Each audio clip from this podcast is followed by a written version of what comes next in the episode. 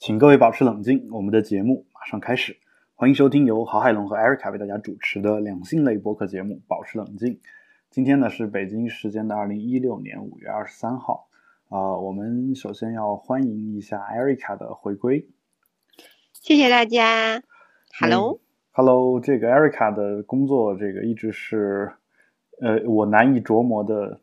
几项工作之一啊，因为经常就。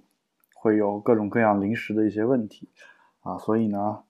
他偶尔不在呢，我觉得是情有可原的啊。因为我我小时候，我可能在节目当中也说过，我小时候我也经常在半夜被电话吵醒，因为我我们家也是在医院工作的嘛，然后刚好医院的内线电话在我的卧室，就是 天呐，就是小小学的时候开始就经常半夜被叫起来。然后这个时候就可能电话就找我妈的嘛，因为我妈是在医院里面工作，经经常是这个这个状态。啊，其实我我当时觉得挺爽的，因为呃，爽，我自己卧室里面还有个电话。你小小时候特别喜喜欢这种电话这种东西，在自己的住的地方。哦，对对，大概就这个样子。好，那我们今天这个上一周其实我们聊完那个欢乐颂以后啊，就其实有一个听众反馈。啊，就是他是顺着我们的那位嘉宾，就是 Gloria，呃说的。他说这个里面的一个主人公叫邱莹莹，然后说他的智商确实令人捉急，啊，大概是这个意思啊。然后这个呢，我相信其实呃看过这个嗯电视剧的朋友呢，可能也会得出相同或者类似的结论吧。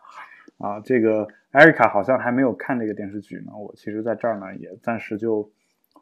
不针对他多说了，我希望他回去看了之后，我们可以再做一个进一步的探讨啊。如果那个时候我们还想探讨这个话题的话，好吧。那我们今天要讨论什么呢？今天其实我们话题列表上呢，我们放了四个。第一个呢，就是我们看到一个著名的微博叫“谈性说爱”啊，就他们的官方网站上面有一个呃叫“讨论性少数怎么歪向了颜值和保守性道德”。就保守性道德，就是这么一个标题的文章。这个标题呢，就是他们其实，在微博上，微博上就是问了很多这样的问题嘛。嗯，就是这些问题呢，都是跟这个性少数有关系的。但是这个下面的留言呢，呃，留着留着留着就会歪楼，就会歪向跟性少数没有关系的，或者说粗粗看一下，粗看起来跟性少数没有什么关系的这种。呃，颜值方向或者是保守性道德方向啊，这个事儿呢，比如说这个，这里面有人说这个呃，有一个调查是在两个男生在公交站牌下下面接吻，你会面红耳赤还是惊呼我的天哪？啊，这个网友说看场合，说就算是一男一女在大街上人来人往时旁若无人的长吻深吻，甚至手都在身上对方身上到处摸。我也我也会觉得尴尬症犯了，好吗？啊，听这个艾瑞卡这个声音，好像是他自己也觉得尴尬症犯，其实尴尬癌都要犯了。说这个只是快速前吻一下，这种我没什么没什么特别的意见啊。这是网友的一个评论。呃，这个的话，其实就是说这个文章是这么说的，他说，也就是说，公共空间里不宜表达亲密的亲密的。呃，亲密只能在私密空间里展现。一看到公共场呃公共空间内亲吻、拥抱的场景，就大呼恶心、尴尬的白眼走掉。呃，然后他下面下面显然是不太同意这样的一种啊观点的。他说：“讲真，许多人介意的点不在于同性恋，而在于公共场合亲密。呃，我们也是意外的。我们以为大家会对这样的行为表现出更多的开放的态度，但事实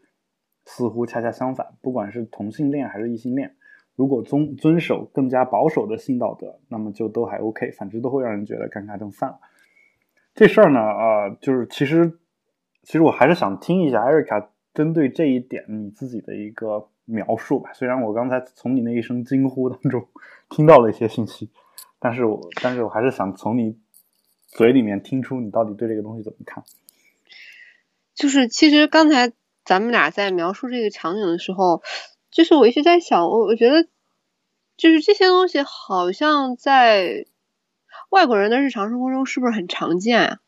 呃，非常常见，就是所谓的快速前吻一下，我觉得没啥意见。而快速前吻一下，比如说在法国，这是任何一个朋友，任何两个朋友之间可能都会做的一个行为。比如我跟艾瑞卡见面的时候，我们可能得互相亲一下脸颊。我觉得这个基本上跟快速前吻一下没什么太大的区别啊。我是假设说艾瑞卡和我都在法国的这种情况。或者说，比如说我跟艾瑞卡是好朋友，然后我碰到了一个我的另外一个朋友，但是艾瑞卡不认识。这时候我把另外那个人介绍给艾瑞卡的时候，两个人可能也会快速的亲吻一下脸颊，就有可能嘴是不会亲上去的，但是脸是会贴到贴上去。所以像这种，呃，这种所谓的表示礼节性的这种方式，在法国是一个很正常的方式，就跟两个人见面握手是一样的，除非你特别讨厌这个人或者特别瞧不起这个人。啊，否则的话，你一般来说都是要把脸贴一下的啊。就当然，男生和男生之间呢比较少见，嗯，这样也会有啊。我们也不会觉得说这两个男的一定就有什么问题。但是，呃，女生和女生或者男女之间呢，这个情况是非常非常常见的。所以，这个其实是一个很日常的一个行为啊。而如果真的是在情侣之间的话，那么在法国的公共场合，你。你你能想象啊？因为法国这个本身就意味着某种代表嘛。除了这种最近比较敏感的一些穆斯林可能比较保守以外，其他人其实，在在这个街上的话，随随处都可以见到两个人接吻，甚至所谓的啊摸来摸去的这种情况。这个我们我们都见怪不怪了。对啊，就觉得这个这个情景好像放在呃塞纳尔河。畔就是一件特别正常不过的事情，但是要把同样的事情放到北海边上，就我觉得其实是这样的啊，北海边上也没问题，主要是北海边上除了这帮人之外，还有一帮这个呃老大爷老大妈啊，经常有在那儿散步的，然后唱 唱一些什么阿妹阿哥情一深这种歌，阿妹阿哥情一生。哎呦天呐，太好听了！对，我们干脆开一个副业吧，什么音乐节目之类的，叫海龙歌唱。你听说说，名字都想好。好吧，因为这个音乐节目总是会涉及到版权的嘛。以后等我们的专辑出来，我们可以考虑，就是呃，由我或者我找一个朋友来唱一下我们写的歌，这是可以。啊，这个，嗯。这个反正就北海边上肯定是有这么一些人，而这这些人呢，我我之所以提到这些人，并不是说对他们歧视或者怎么样，但是我觉得他们是代表了老一辈对性这个东西的看法，而老一辈对性的看法其实是遗传到我们这一辈的身上来的，这是一种文化遗传。啊，所谓这个保守的性道德，其实就是从那儿传下来的。那也就意味着什么？意味着说，我我我感觉啊，就是如果一个社会当中大家都很开放的时候，就是。你比如说，在荷兰，荷兰其实大家普遍对这个性这个事儿呢，可能就没什么像我们国家这么强烈的这种兴趣，因为因为这个事情太容易获取，而且大家觉得它跟吃饭一样，太正常了。Really？对，就这个，据我的这个朋友说嘛，就他去呃住青年青年旅社，然后在欧洲旅游的时候，然后他的上面因为是上下铺的那种嘛。就上面是住的，呃，一个荷兰的人，然后隔壁呢住的也是一个荷兰的人，然后这俩人第一次见面，然后当天晚上就睡到一起。我想知道是一个上铺睡了两个人是吗？啊，不是，一开始不是，后来可能就就睡到一起去了，就大概这个意思。所以，所以其实啊，当然这是极端情况，但这种极端情况你就能被我的朋友就很很很快速的这样碰到，就是 说明这。不太极端，说明可能这个情况还是比较常见的吧，就或者说小概率事件就刚好被他撞到了也不一定。但就是说，其实呃，这个研究社会学的这帮朋友呢，也也其实有一些这样的结论，就是由于由于欧洲啊，尤其是荷兰、北欧这些地方，他对这个性的这个开放程度过于高，以至于大家反而对性没什么兴趣。而这个世界上对性的兴趣最强烈的就是这种。中东地区蒙着面纱的那些人，你知道吧？就是女性，女性只露两个眼睛的那些穆斯林。这时候男的，就是哪怕你稍微露点胳膊出来，整个人就不行了，就有这种情况。那如果这个东西成立的话，那我觉得其实，其实我觉得中国现在处在一个转型期，就是你现在看到别人在那儿拥抱亲吻的时候，你可能还受不了。呃，对我我好像确实会有一点，对，但虽然我也挺鄙夷我自己的。但其实其实你自己如果是当事人的话，你就不会觉得有问题。会吗？嗯，反正我我是这种感觉啊，就我最早的时候，我看到别人在那儿拥抱、亲吻，然后身上摸来摸去，嗯呃，就是所谓上演，在我看来，所谓上演活春宫吧，这种感觉。但其实，当然后来我是用一种欣赏的态度在看啊，当然后来就也就没有看的这个欲望。就其实，在大学校园里面，这种情况是很常见的。但当你自己谈恋爱的时候，你其实这个时候你会发现，你跟对方做的那些事情，在别人看来，嗯你细想下，在别人看来，可能跟你之前看别人是一样的。只是说你在当时你你在恋爱中的时候，你自己不会感觉到，就所谓有一种我的眼里只有你的感觉。当你跟那个人足够近的时候，无论从心理上还是从生理上，你的眼里面可能只能看到他一个人，你你在你眼里面根本就没有公共场合和私密场合的区别。哎，那你在路上不会，男生不会看见美女会分心吗？就即便有了女朋友之后，哦嗯，，get 到了一个非常，这本我们讨论的主题已经歪向了一个点。对是是会论分心吧，但是论对啊，论男朋友在大街上和女朋友走在一起时，看见了一个美女，此时男朋友的心理活动。如果你偷瞄被女朋友发现了，你要怎么解释呢？你没看，你说的是假话；你看了，天呐，你这个不要脸的人。你你你是这么想的吗？你是这么想的吗？其实应该我会，其实我会那个什么，我会实话实说嘛，但一般对方都能接受。实话实说，而且而且是这样的，一般而言，在热恋期这种情况不太会出现，除非你本来跟这个人恋爱就是玩玩而已。就如果是热恋期，哦就刚在一起的时候，就包括嗯你在公共场合两个人，就是除了牵手以外，一些别的一些这种动作，在一起之后，你明白吧？就嗯，其实以一般而言，也是在热恋期才会出现，你不觉得吗？就难道说，呃，当然，当然，这个是我我对中国的就我国的一个两性现状的一个大胆的揣测吧。就至至少从我个人经验看来是这个样子的，嗯但嗯，其实在国外可能也不不全然是这样，经常也会看到老头老太太两个人呃在一起，就也是离得很近，然后身上也会有很多的肢体接触。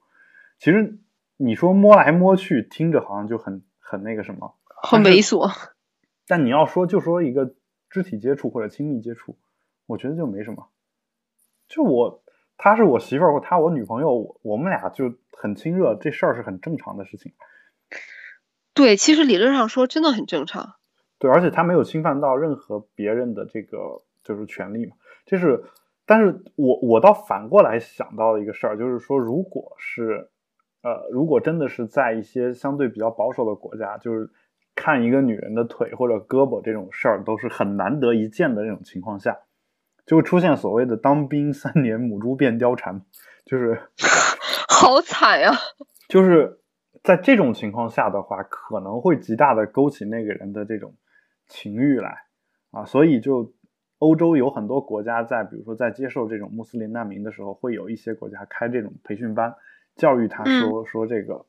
啊，这个女性露出露出她身体的一些部位，并不代表这个女人就是淫荡的，并不代表你就可以为所欲为。但其其实，在他们的一些人的这个观念里面，他们觉得就是女性只要把胳膊露出来，我就可以想怎么样她就怎么样，可能有这种想法。哦，不同不同种族、不同民族文化差异真的好大耶。对，然后然后我就觉得说，其实中国刚好是卡在中间嘛，嗯，就如果那两个人摸来摸去，其实也没没侵犯到你什么，但你可能你可能也会因此而激发你内心的某种冲冲动，是吧？但是那个冲动又不足以强烈到让你冲上去制止他们，但只是让你难受一下。但但我觉得就是说，你随着这个社会的发展，如果大家首先大家在自己在恋爱过程当中不觉得这是个什么事儿的话，慢慢的推己及人，整个这个社会还是会朝一个比较好的方向去发展。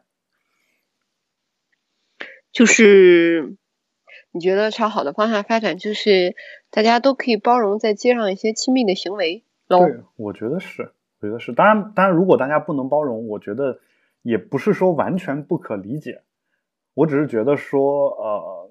我有时候我其实在想啊，就是我我现在一直当然倡导的是像欧洲那样一种自由开放的一种啊，就两性方面自由开放的这样一种态度，但其实其实有时候真的如果开放到荷兰或者丹麦那个样子，让两性之间的那种神秘感消除之后。是不是会产生一种性懈怠啊、倦怠啊这种感觉？就是大家觉得，哎，性不也就这么回事儿，就其实也没什么兴趣。这个事儿到底就是，当你失去了跟对方做爱的兴趣，或者说你的兴趣变得很很很淡的时候，这事儿到底是个好事儿还是坏事儿？这事儿其实我也我也在想啊，但就是说，就现在而言，我觉得其实欧洲的那种感觉可能是更好。嗯，你知道说这个海龙哥，让我想起来一个，就是，嗯，就是你在意我又，比如说我在意淫吴彦祖的时候，嗯，又说到，就是那种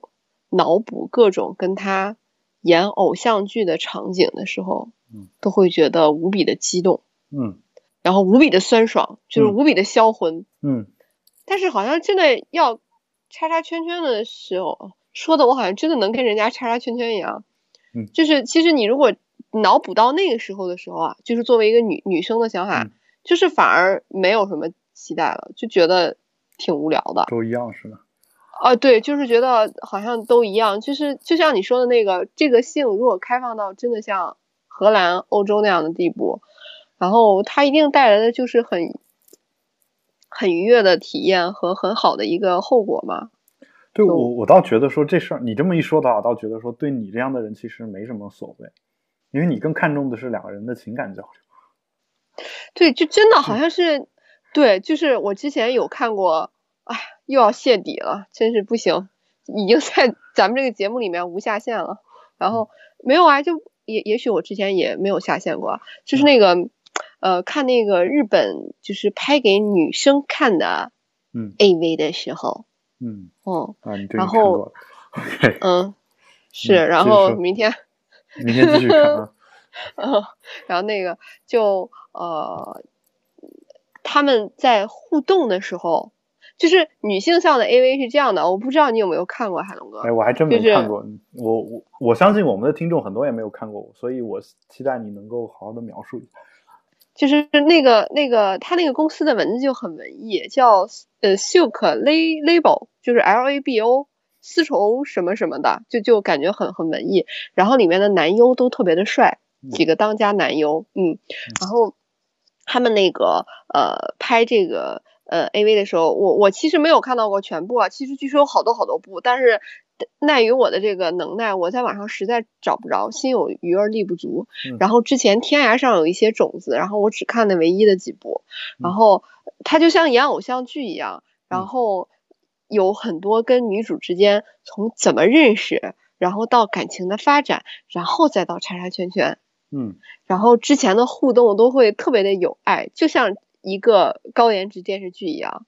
然后当然再演到叉叉圈圈。因为我听说男生的 AV 就是好像一上来就是活塞运动，对吗？呃，然后没你说的那么 那么那么恐怖啊，但其实其实也是有一些情节的，但这个情节会特别简略，就就比如说一个邮差来送信，然后跟女主来一下，呵呵，然后这个隔壁有一个这个呃，隔壁有一个邻家少女啊，不小心撞见了，来一下，然后这个哦。电电车上撞到一个人来一下，然后老师撞到学生来一下，同同班同学来一下，然后然后呃，反正就是就是他那个情节铺垫会特别的短。哦，你像这个是怎么铺垫的呢？这个首先，然后有一个一个女主和一个男男二号，然后呢两个人过着。呃，办公室情侣的一成不变、单调乏味的日子，然后连叉叉圈圈也是乏味的。然后有一天，女主上街，然后去一个餐厅独自吃饭，然后呢就撞到了别人，然后呢这个时候男一号就出来英雄救美啦，嗯，你懂的。然后男一号是一个摄影师，然后呢这个时候女主的一得罪谁？就是 不是，然后然后女主。男主见女主的衣服都湿透了，特别的狼狈，就自告奋勇把女主带到了他的豪华大公寓里面去摄影师免费有豪华大公寓，我也要当摄影师。然后免费给他提供洗澡的地方。然后呢，女主就在他们家洗完澡了之后，发现给她备用的衣服篮里面只有一件男主的衬衣，没有嗯任何其他换洗的衣服。嗯好，然后，呃对，就是那种白衬衫诱惑。然后女主就穿着白衬衫，里面一丝不挂就出去了。嗯然后呢，走到客厅里，发现男主正在之前说的那个少女偶像的那种，就是就爱言情小说有点像了。对呀、对呀、所以说就是女性向的 AV 跟男性向的 AV 就区别在这里啊。然后女主就那种，对啊，半湿的头头发，然后就出来，然后呃那个呃只穿了一个白衬衣，里面一丝不挂，可以看见若隐若现的粉色小蓓蕾啊。这个节目会不会封杀掉？不会，你可以继续说。哎，好嘞。对，然后呢，你对啊多说一会儿，大家都快湿了。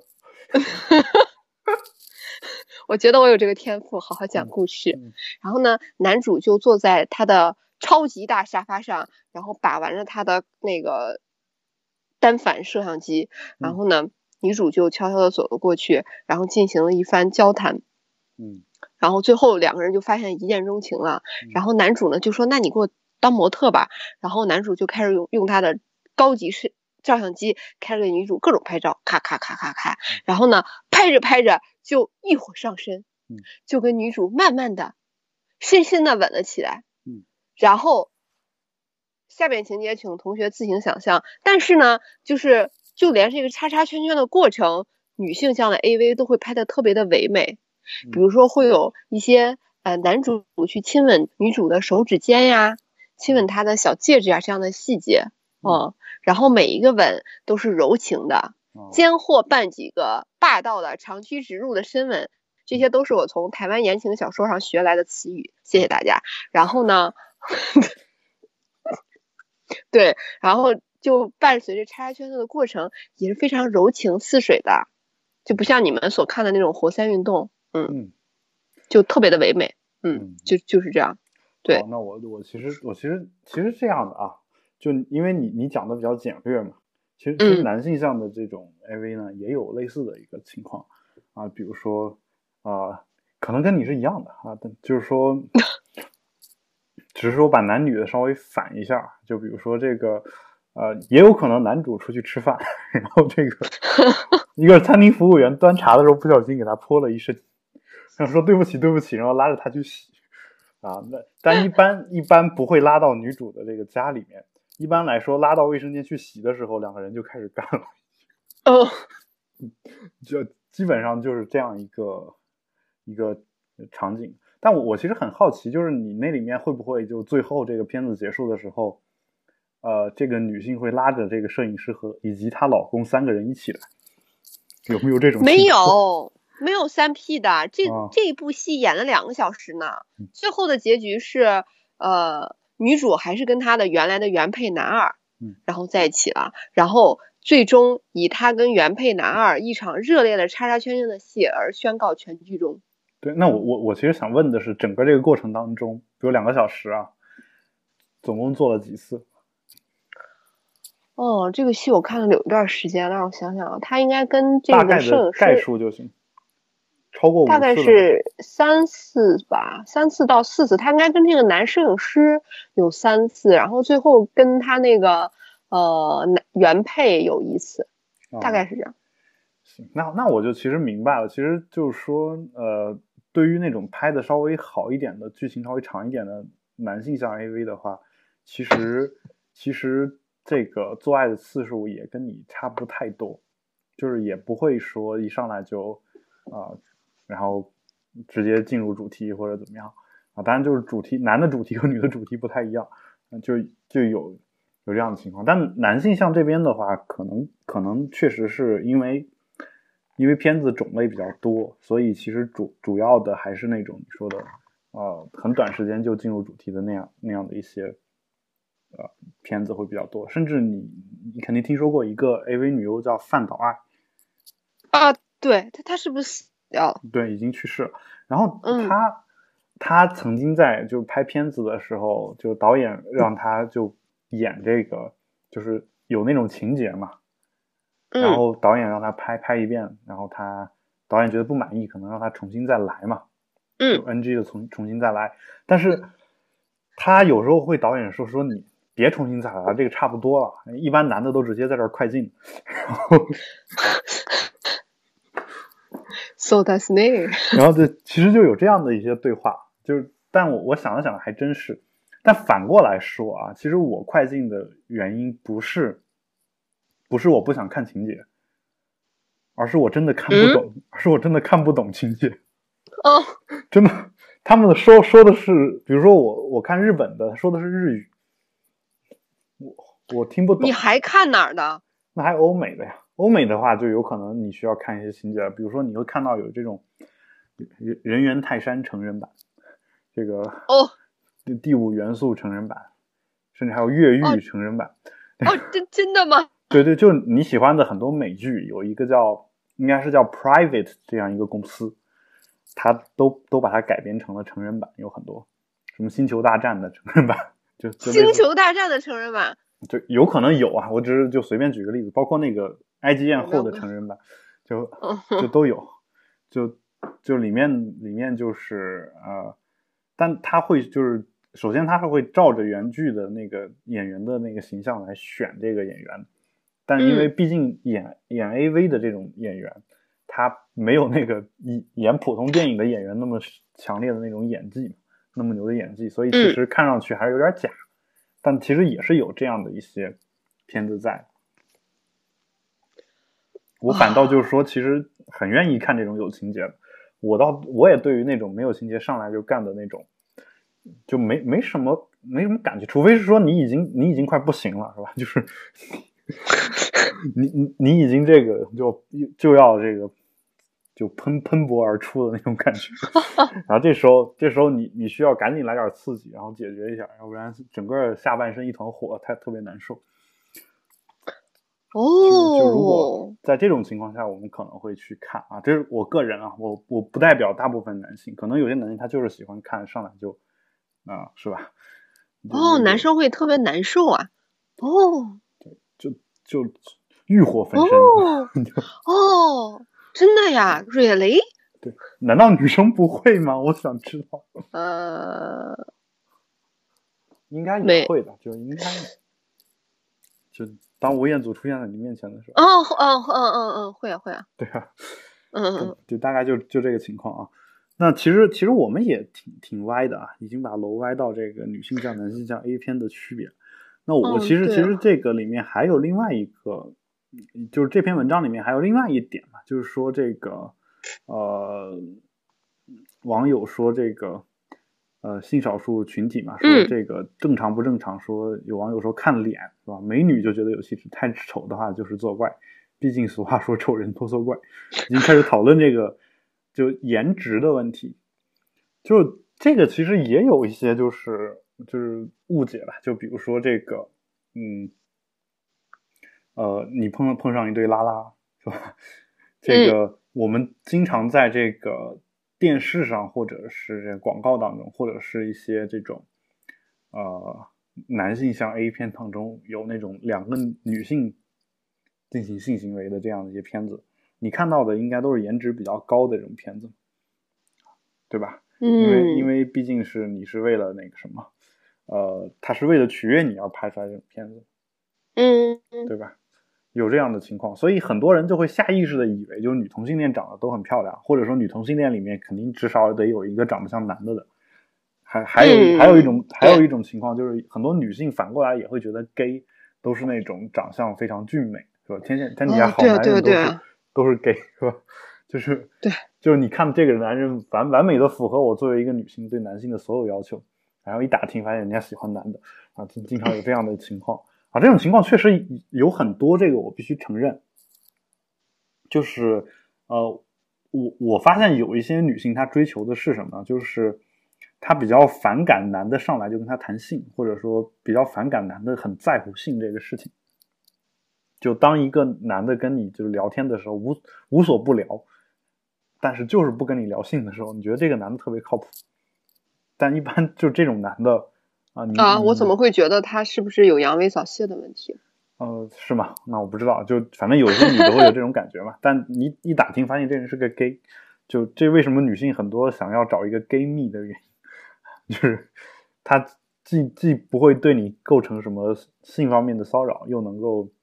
啊像一个男人一样跟你聊天嘛，就有这样的一个情况。啊，对，对我觉得 gay 蜜简直就是不太存在的东西，对当然都是影视剧里刻画出来的。对我我就就有这样的一个情况嘛，所以所以其实很多人会以为说这个男同性恋或者女同性恋就是长得好看才那个什么，呃才是啊，就长得不好看的就不是，或者女的得长得帅才是，长得不帅的不是。但其实其实没那么多乱七八糟的，就是其实就两个壮汉，就也有可能是男同性恋，就熊抱族嘛，就是两个壮汉。就这个就是场景，你看起来你会觉得就可能因为见的少，所以还是会有一些少见多怪，觉得很奇怪。但但嗯这种事儿在同性恋圈子里面是比比皆是的，就很正常。就而且我我也见过女性同性恋，也也就是长得一般，就也没有也没有说他一定是个 T 或者什么，就就反正反正人家就是这样一个性取向而已。就是就是这个呃，这个颜值这个事儿吧，我觉得就肯定跟这个同同性恋还是异性恋本身没什么太大关系。不过反过来再再说一个事儿的话，就是其实我们无论看同性恋恋还是异性恋，其实都有时候是看颜值的。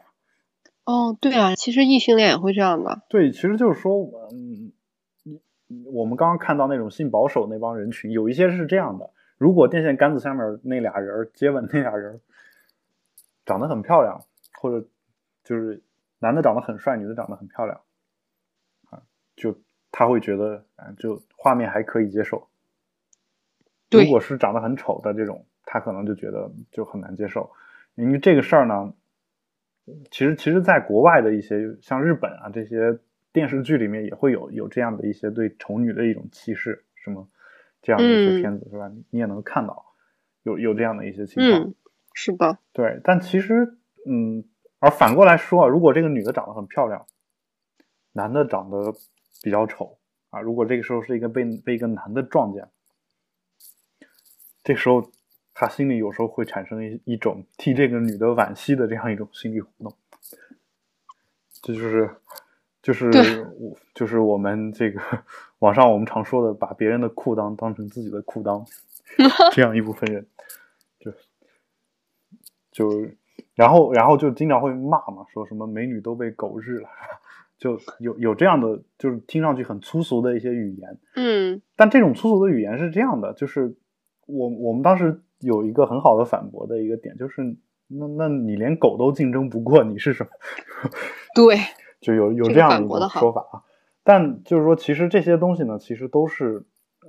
都是一种怎么说呢？嗯，如果你说出来，就肯定算人身攻击，算是骚扰了。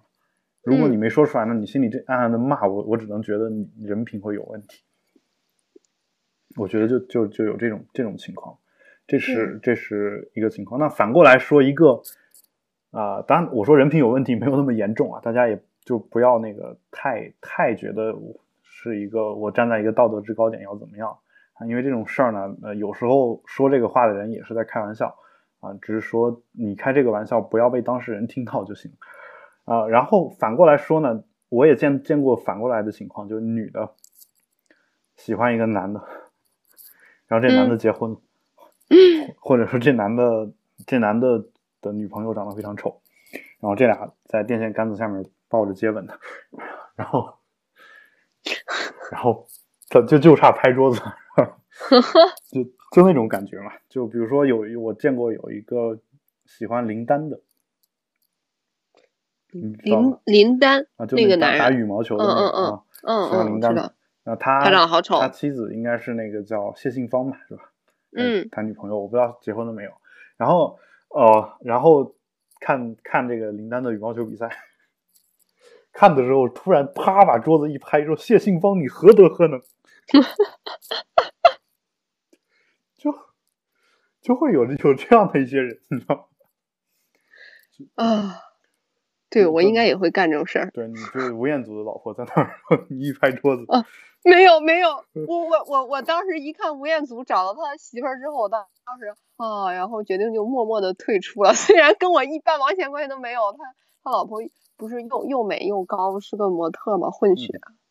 对，就是对我我之前会是有对着哪一个明星的另一半可能会有这种你何德何能这种，嗯，但是我想不起来是谁。但是吴彦祖当时他找的媳妇儿一出来之后啊，我觉得啊，以后也没有希望了，永远都没有希望。心 心服口服，对，输的心服口服啊，对，好，嗯，就是所以说你还是有一些自知之明。哦，我我我觉得我最大的优点就是特别的有自知之明。嗯嗯，好，那既然有自知之明，这个其实我也有嘛，就是我们下面要聊的这个话题就是看除了自知之外，你还知不知道一些对方的一些事情？哦，就是就是知道这个在上上周吧，就其实呃五月二十号是一个中对中国人来说比较特殊的这么一个日子，嗯，就是。呃，五二零嘛，就我爱你这么一个日子，谐音啊，我我觉得很俗啊，一般都是商家弄出来，就是这个，呃，卖东西拉动，对对吧？然后啊，但是有时候你，有时候有些男男生呢，就因为这个节日会跟女朋友吵架什么的，啊，会有这样的一些问题啊。当然，我今天要说的是什么呢？说的是我在丁香医生的这个公众号上面看到了。两个帖子，这两个帖子就是说，你看你对你的另一半，或者说你对女的对男生或者男的对女生啊，当然如果如果你是同性恋，你可以忽略我们这个问题，就是你对对方了解多少。就比如说啊，比如说他问了两个问题列表，这些问题列表其实都是选择题，而且都非常简单，基本上靠这个靠看选项的方式就能把这个题做出来。但是我还是还是想想问一下 Harry 啊。我就我就在这儿先问一下，男生的一些事儿，你知不知道啊？嗯嗯，比如说，比如说第一个就是这个关于汉子吸烟这件事儿，你知道它有哪些危害？四个选项啊，A 是满口大黄牙，口气重，手手指发黄，嗯，这个是不是？是是是。第二选项是会引发冠心病，或者叫冠心病吧，其实，嗯，是，也是嘛。三是会引发癌症，是。四十这些我都知道。对。好，那所以这个其实很很简单嘛，所以就这个的话，我我不说不不说它啊，我们接接着看第二条，叫很多男生爱玩电脑，坐电脑前就是一整天，你知道这对身体有哪些危害？哦，杀精哎。是吗？好像没有这个说法，这上面啊。嗯这上面有这么几条，第一叫会导致近视，第二呀，叫键盘手和鼠标手，会呀，腱鞘筋膜炎，腰疼脖子疼，会啊，因为我自己就会啊。第四条，这些我都知道。我还选四，我好无趣啊，一点槽点都没有。但但我在这儿，我我想说一个事儿啊，就会导致近视这个事儿，其实其实看啊，就是。所谓坐电脑前一整天，很多人认为导致近视这个事儿跟电脑有关系。其实你坐坐那儿坐一天，你前面不管放的是什么，只要你盯着它看，你都会导致 都会。所以其实我在这儿必须为电脑这个东西证明。就是小时候家家里面总是会劝我们说多看书，少看电视，少看电脑。嗯。说说这个会近视，但其实这个说法是错误的。就是怂。因为我小时候看电脑也是在学习，啊，就不像有些人啊，虽然我的家长和我的爷爷奶奶永远认为我只要拿起电脑就是在玩，但是，但我一直用电脑是用来学习和工作的。我到目前为止，我的绝大多数价值都是靠我电脑创造出来，包括我们录的这个节目。然后，呃，当时我就我就盯着电脑看嘛，他们就会觉得说你这样会近视，然后就会告诉我说你。你去，你别看电脑了，然后就我就去看书，看书他们就不说，啊后后来就他们就说说这个电脑电脑会对眼睛造成近视，我就开始看各种各样的这种啊就是科普文章呀，或者说一些文献啊这些东西，看完之后我发现好像没什么证据表明说电脑就一定能引起近视，就是后来你就发现，就是就是有一个比较权威的说法，就是说这个，相信我们初中、高中生物课都学过，就是呃，眼睛这个如果长时你长你这个眼睛要看近距离和远距离的这个东西的时候，你需要睫状肌来进行调节嘛。对嗯对，然后如果你长时间盯着近距离的东西看，你的睫状肌呃，你就会老化，就不会再再进行调节了。就这个时候你就你看远处的东西就会变模糊，这就导致近视的一个主要原因。所以其实你看，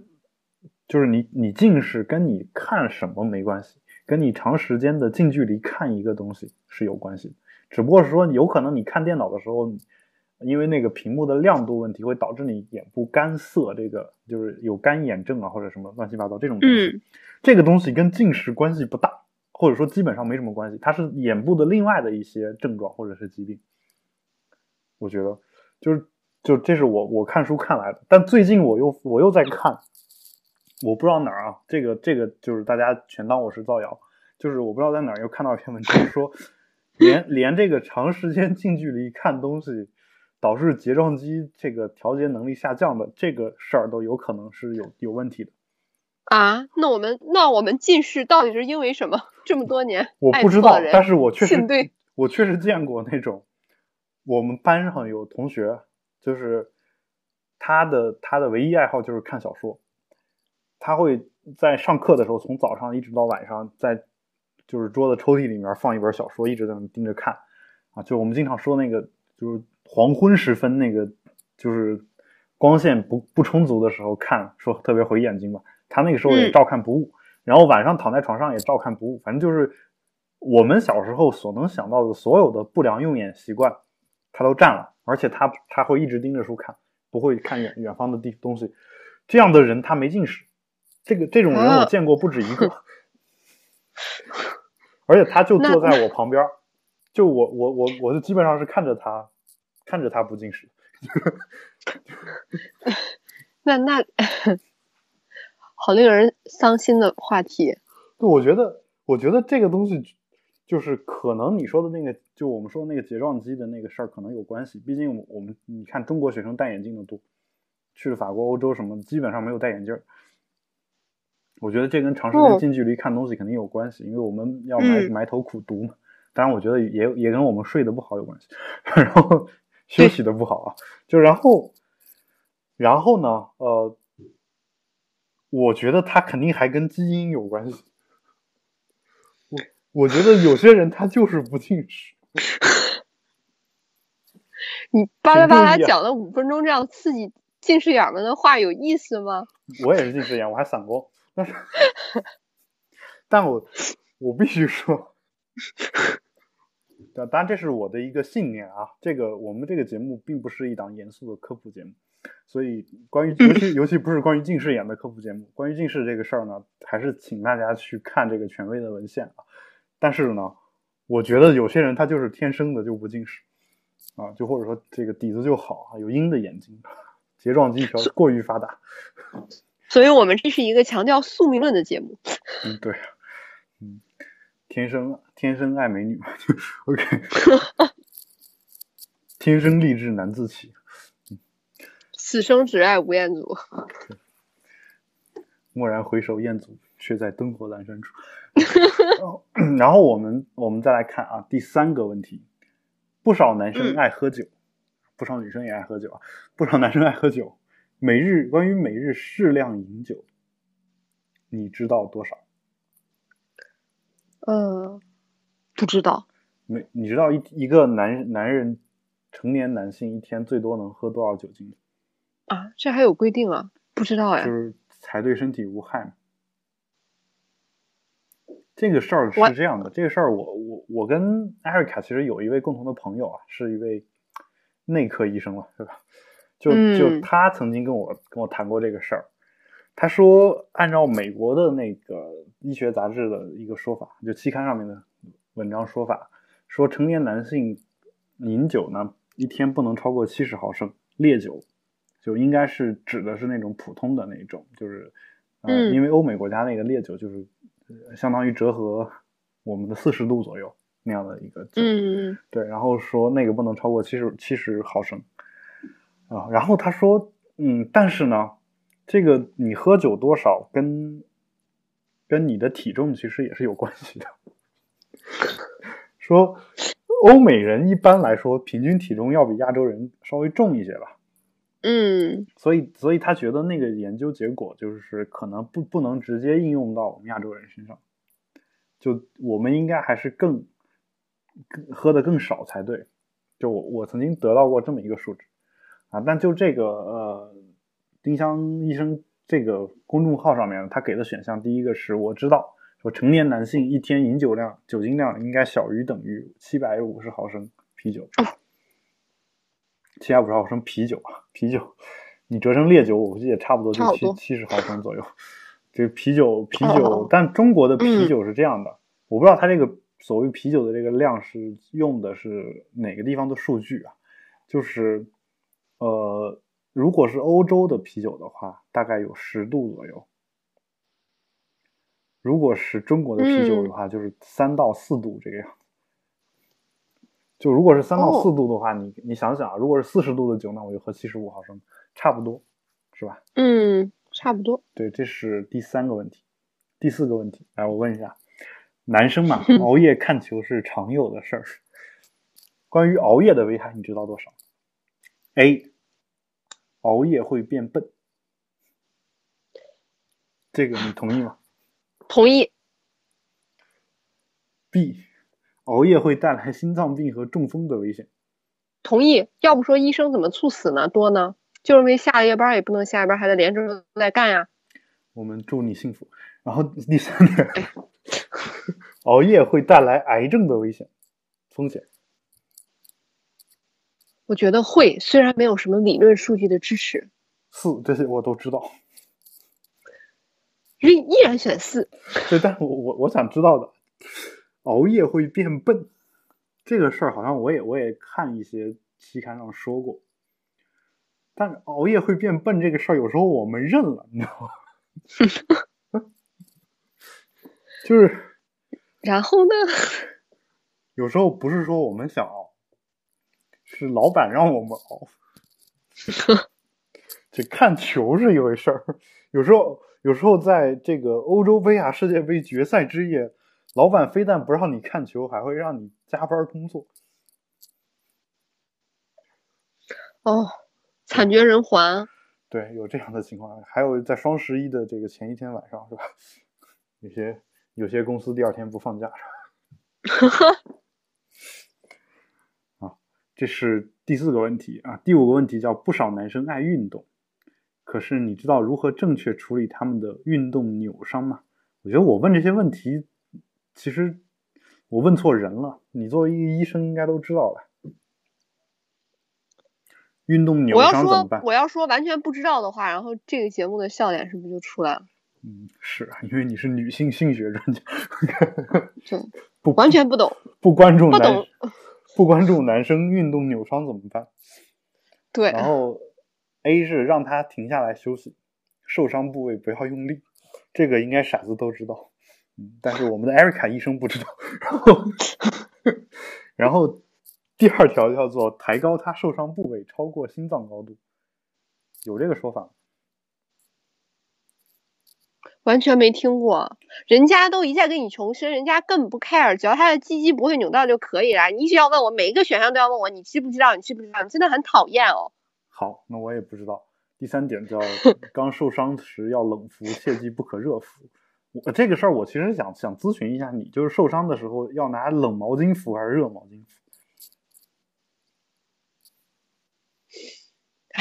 过了今天晚上，大家就会怀疑我到底是不是一个医学博士。好，那那我们我们把这个问题抛给这个更加专业的我们的听众啊。好，这是第五点啊，其实应该是要冷敷的话，就我感觉，就比如说我们看 NBA 的一些场上球员受伤之后，马上都是上的冰袋，就我没没有见过说先打盆热水，拿毛巾敷一敷，就在中国这个土方法里面才会有这个。但我们重点还有另外一点要说啊，就是这个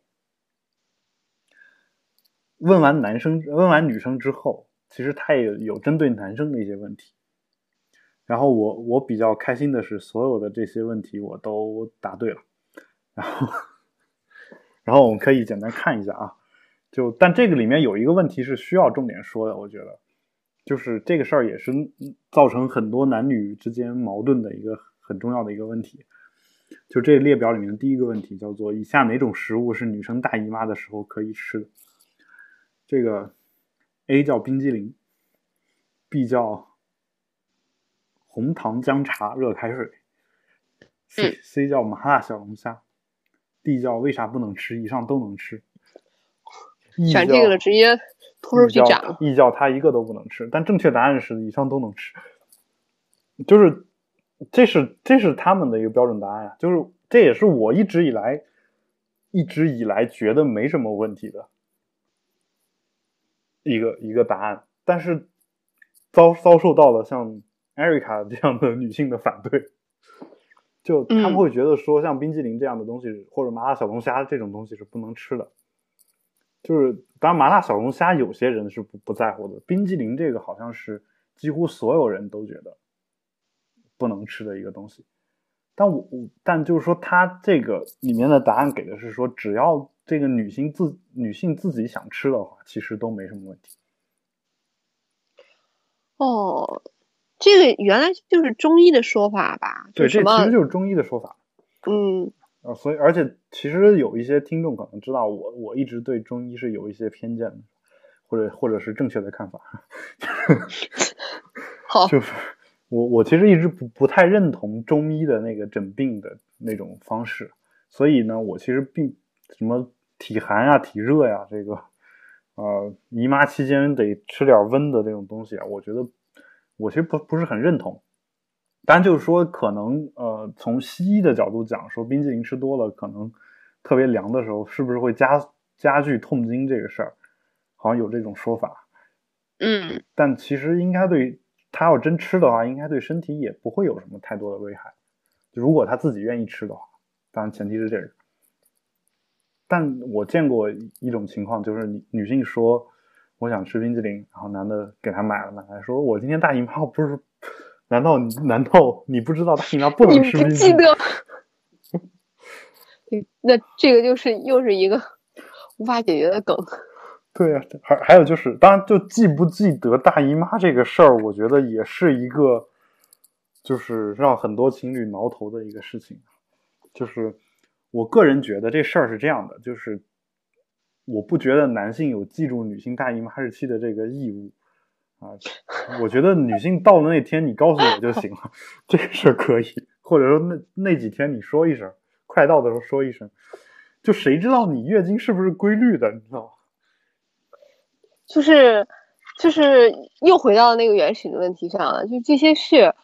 如果不是你记得，而是我告诉你，然后这件事情就变得一点儿也不感人，一点儿都不能证明我们的爱情有多么的坚贞。你作为我最亲近的男人，你竟然连我什么时候来大姨妈都不知道，那你拿拿什么说你爱我呢？简直是太让我伤心了。以上是女性的心理活动解释完毕。你，我大姨妈爱 你。哎 是这样的，其实我我其实相信啊，就是我们的爱情已经，我们的爱情已经坚固到不需要用这些东西来证明的那个地步。我觉得我们的爱情是世界上最伟大的爱情，不需要用世俗的东西来证明。我还是请你拿世俗的东西砸死我吧。OK，嗯，所以说这个每个每个人对爱情的这种定义是不一样的吧？就其实爱情也分三六九等。好，这是第一个问题啊。然后第二个问题是，妹子都喊着要减肥，以下哪一个减肥方法是正确的？啊，当然正确答案就是坚持运动加合理的饮食啊。等就就对于这个艾瑞卡同学的这个不吃早饭、中饭或者晚饭的这种说法，这个 这个里面说的是呃错误答案啊。然后第三点呢是关于妹子的高跟鞋，你知道有哪些坏处啊？这些坏处我都知道，反正就是如果是为了哎健康的话，健康的话我觉得就别穿啊。但是如果你你觉得女生穿高跟鞋好看吗？我想问你，你喜欢看女生穿高跟鞋吗？分人，嗯呃，就是首先就是，如果一个女性自己觉得她自己穿高跟鞋好看的话，啊，然后这个时候我不会反感她穿高跟鞋，然后我我也不会觉得说这个东西是，啊，不会劝她说你别穿，因为这个东西跟你对你健康不好，啊，然后在这种情况下，嗯我会我会根据就是就有些有些女的她穿起来天然就好看一些嘛，有些女的穿起来就不好看，这个也是很、嗯很正常的一个情况。那好看的嗯我就当然喜欢了，不好看的我就不喜欢。但有一有些女性她是这么说的，她说她也知道高跟鞋这个东西对自己身体不好，但是呢，她可以就是穿上之后就会显得更加自信。就是这个自信不仅是心理上的，而且是生理上的。就由于你高跟鞋把脚后跟垫起来之后呢，你的胸脯会不由自主的挺起来，这样的话你才能维持身体的平衡嘛，嗯，对吧？然后这样的话，整个人就会显得雄赳赳气昂昂的。啊，为什么这雄赳赳气昂昂的形容女性感觉又有点怪？但是还挺准的。对，反正就是有那种就是就盛气凌人，这好像是个贬义哦词，就那种那种气场十足，对吧？气场十足，睥睨天下。对那种那种感觉，嗯。所以，所以我觉得就是说，如果是他自己愿意选择去穿，那我觉得没什么问题。但其实确实会导致什么静脉曲张啊，什么脚趾变形啊。但脚趾变形这个事儿的话，跳芭蕾舞也是一样的，而且更严重。然后包括中国一些这种比较残酷的这种田径的训练法法也会导致脚趾变变形。然后穿还有一还有一条叫穿高跟鞋更容易发生扭伤。我觉得这个嗯，挺对的。我觉得这个，嗯，我觉得就我不我不知道，我不知道我们的听众的男生里面有试着穿过高跟鞋的没有？请下期大家如实回答这个问题。我其实试着穿过，但是是我在小学的还是幼儿园的时候，那时候我看我妈穿那个，我就很好奇，我就想试一下，我就穿上试了一下，结果站不稳啊，然后然后就脱了。然后在以后的人生中再也没有对它产生过兴趣，是吗？对啊，就没有没有穿过。哦，太好了，当然了，性取向是正常的。对啊，我小时候还对女性长筒袜产生兴趣了。哦，天哪！对啊，但是你看我这个一个自信的人都都不惮于说这些我曾经做过的这样一些事情，嗯，然后然后还有关于关于丰胸的事情，给了四种，一种叫喝豆浆，一种叫吃木瓜，一种叫按摩，最后是通过手术丰胸。然后我选的是通过手术丰胸，当然这也是正确答案。我去，然后就说哪个方法是有效的，他问的是，他不是说女女性要要要去丰胸啊，没有没有这样的一个价值观的煽动。然后最后一个问题是关于这个戴隐形眼镜美瞳，就配当不戴对眼睛眼睛有哪些危害？这个的话，其实美瞳在中国就在欧美国家，它好像是就审查会特别严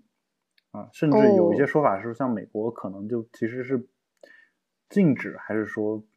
就是只允许很少量的一些这种美瞳的这个呃隐形眼镜发售，就是、嗯所以这个的话，大家在中国的时买的时候也注意一下，因为在中国这个这这方面的监管其实是很松的，我们可以买到各种各样的美瞳去戴。啊，所以它有，如果你买到这种不合格的，你有可能会产生眼睛敏感或者眼睛发干、角膜炎、结膜炎等等。而所谓的结膜炎这个东西呢，我小时候也得过，然后 也是非常痛苦的，呃所以呃，大家就是还是注意一下就就好了。所以这这里面嗯这个问题呢，倒是比较简单，比较省事儿。我我说的还是还是比较就是很快速就过了。其实重点我就想讲一讲那个关于大姨妈来了的那个问题，因为因为确实是这个呃，如果如果科学上讲，你吃了冰激凌对你没事儿，你只是说痛经，但痛经的话，有可能有可能你就本身也是会痛经。如果科学上有这样一个说法，然后这个时候女性主动要求说要吃冰激凌的时候，男的给了她，我觉得这个事儿，当然你可以不同意啊，就我觉得这事儿你没有办法去责怪男人怎么怎么样吧，我觉得，就我觉得我我我跟你聊着聊着，我我在我们节目当中的地位是越来越低了。对，我也我也是嫣然一笑，就是也在想这个事儿。对，是吧？嫣然一笑，对，百媚生。哎呦，瞬间觉得自己好美啊！对，就就今天晚上还有彩虹嘛，与你相得益彰。感觉你是同性恋群群体群体的一个代言人。OK，我们我们再来看一下这个最后一个这个最后一个问题吧，最后一个话题。这个话题呢是其实是一个视频，这视频的标题叫做“教你正如何正确回答”，教你正确回答你为什么是异性恋。哦，我不知道你对这个这个话题怎么看啊？当然，这个视频我没有听过，我只是对这个标题很感兴趣。嗯，就是我们不是经常问说你你什么时候知道自己是同性恋的？你为什么是同性恋？就问一些我们的同性恋的伙伴，然后他们就五月十七号嘛是国际不再恐同日啊，就我不知道这些纪念日都是就是什么时候制定出来对，我也想知道。但就反正有这么一个纪念日吧。呃，那我我就想，就是他们就想问问一个问题，就是想反过来问这些异性恋，说把把一般来用来问同性恋或者双性恋、无性恋或者流动性别者等等等等这样一些人的问题，呃，改成问这个我们最常见的这种异性恋该怎么回答啊、这个事儿的话，我其实想认真的回答一下这个问题，就是他问到你为什么是异呃异性恋，或者你什么时候知道你是异性恋的？这个时候我我的认真的回答就是说我我一生下来就知道，或者说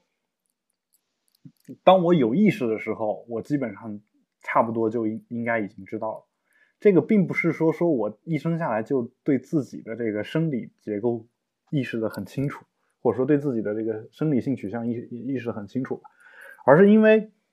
呃，当你刚有意识的时候，你就会接触一些这种，就比如说娶媳妇儿啊，或者是结婚呀、这样的一些视频。嗯对，而大人就会，而且你会有爸爸有妈妈，就像我像我们这种生生活在这个就是父母双亲都在的这种家庭里面，而且没有离异的这种家庭里面的孩子，你有爸爸有妈妈，然后呢，嗯，就当然当然不是说双亲离异的就没有爸爸没有妈妈，我我的意思是会有会跟你共同生活嘛。那你从小就能见到这么一男一女两个人在你身边，而且你又不是这种就同性恋或者是呃就是同一双性恋这种收养的孩子，或者是呃人工受精的这种孩子，所以你不会出现两个爸爸两个妈妈这样的一种情况。而你从小看到爸爸妈妈这种生物，是吧？然后他们是他们是一男一女这样结合的，那其实我们也会觉得自己是这个异性恋，会会觉得跟他们一样，就是有有这样的一个啊、呃情况啊。然后呢，至于我为什么是异性恋，为什么是异性恋这个事儿呢？哦，真的从来没想过。对这个事儿呢，其实我我我倒宁愿宁愿这么去说说，其实这个事儿呢，嗯是我们被洗脑了，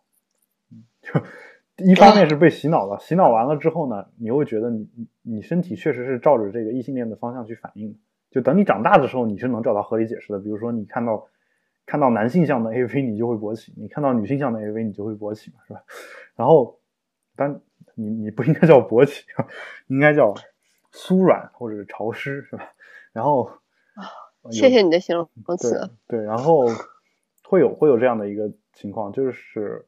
所以呃，这是我们后来给自己找到的理由。但小时候，当我们还没有这个性方面的这种冲动的时候，其实基本上就是被洗脑的啊。当然，有一段时间我们有了性方面的冲动，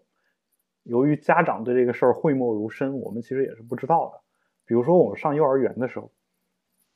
就是喜欢隔壁班一个女生，嗯，这个我我觉得我我把这个说出来之后，就会会有很很大的问题，啊就就很小的时候那是就是你你你谈论到这个就是这个女生的时候，你你是会有一些生理反应，那时候才上幼儿园好吗？对，是上幼儿园，啊所以所以家长就会就会就是就会他会会开玩笑的问你说你你小鸡鸡怎么了或者怎么，就会有有这样的一些问题，然后你不知道怎么了，你真的不知道怎么了，他就反正反正就就硬了，就是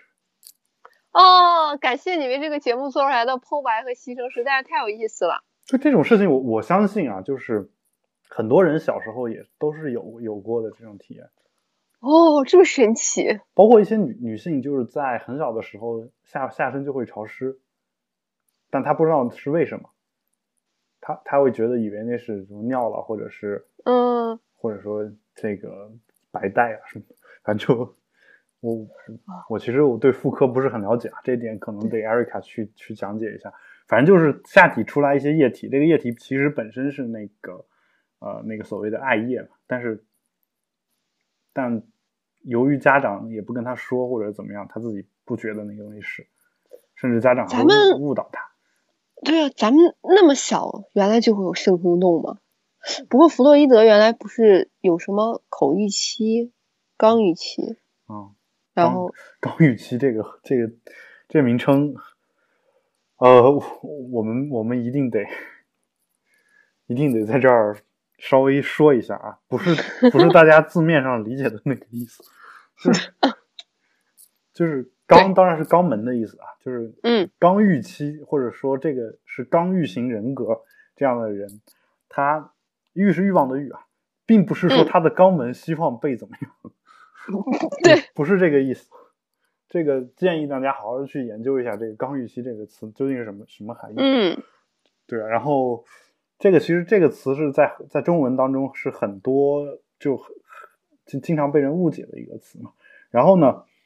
这个词就是这种人在英文当中就叫 anal，就是那个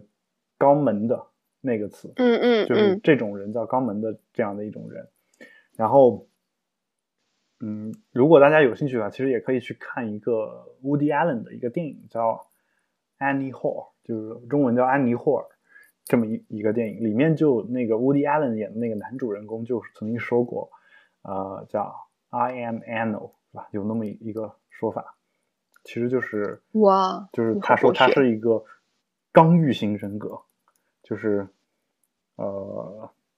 有有那么一个说法，就他是刚欲型人格的人，但就是但那个女主角就没听懂，她就把那个嗯 anal 直接理解成肛门了。就是，但肛门大家知道还有另外一个比较不雅的一个词汇是吧？就是，嗯呃，所以呢，那女主女主角当时就回敬了他一句话，说说说这个意思就是说这个词对你来说用的太好了，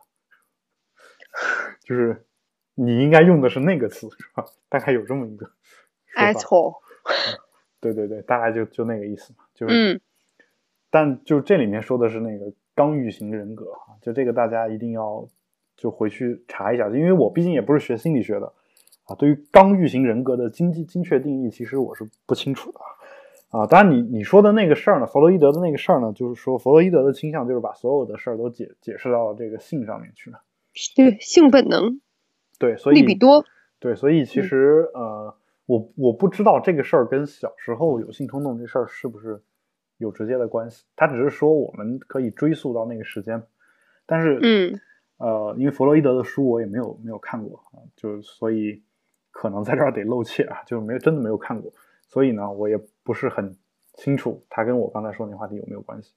但确实那么小的时候就是有性冲动，我觉得。就是在嗯。上幼儿园的时候，可能在上小学之前，就六岁以前吧，大概这么一个时间，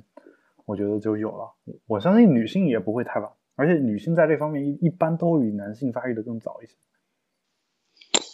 嗯，你要说就我本人来说，好像真的没真的没有那么早，起码肯定没有同班男生明白的那么早。哦不，我不是说明白啊，就是说等等你以后明白了之后，你回过头来想一想那个时候的你身体的一些，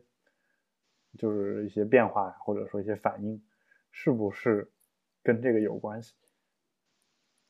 就是、嗯，好像在大学之前从来没有过，是吗？就是不就是对，应该要是再回忆的话，就也是这样，就是那个时候不明白，然后然后也也没有，要不然就是有遗忘了，嗯，但是确实没有这种记忆。所以归根结底还是男生更猥琐。你 刚才说归根结底还是男生更猥琐，嗯，对，就是随便瞎推导一个不负责任的结论。我好生气！我们这节目费了那么大半天的劲，一直在努力的告诉大家，性这个事情不猥琐，然后被你一句话给我顶回来。对，就是主播自己直接倒戈了。好吧，嗯，我相信艾瑞卡是站在某些人那一边。还好还好，本台主播的观点不代表本台观点。我我下一期就要被拉黑了，大家再见。好吧，我们就是那我们就最后这个话题就就聊到这儿吧，因为其实，嗯，其实大家可以回去想一想，其实我们有很多这种我们默认的一些东西呢，都是小时候被家长这种告诉告知的，而告知的时候他并不并不会给你解释为什么。包括包括一些就是一些电视剧呀，反正你周围的所有各种各样的大众传媒，然后包括你邻居的一些叔叔阿姨啊，包括你的亲戚七大姑八大姨们啊，为什么都是女的啊？当然还有七大舅八大姑八大爷们，八大爷，就就就这就这些人啊，就是他们也会告诉你一些就是所谓的这种常识或者他们眼里面正常的东西。其实这些东西就是相当于是一个洗脑啊。至于洗脑这个东西本身是对的还是不对的，那得看他们告诉你的内容是对的还是不对的啊。所以呢，呃，当你发现你曾经被洗过脑之后，那你这时候你得认真反思一下当年洗脑的那些材料，你多问一个为什么，然后想一想自己是不是那么回事儿。说不定你会发现，其实自己并不是他们所说的那种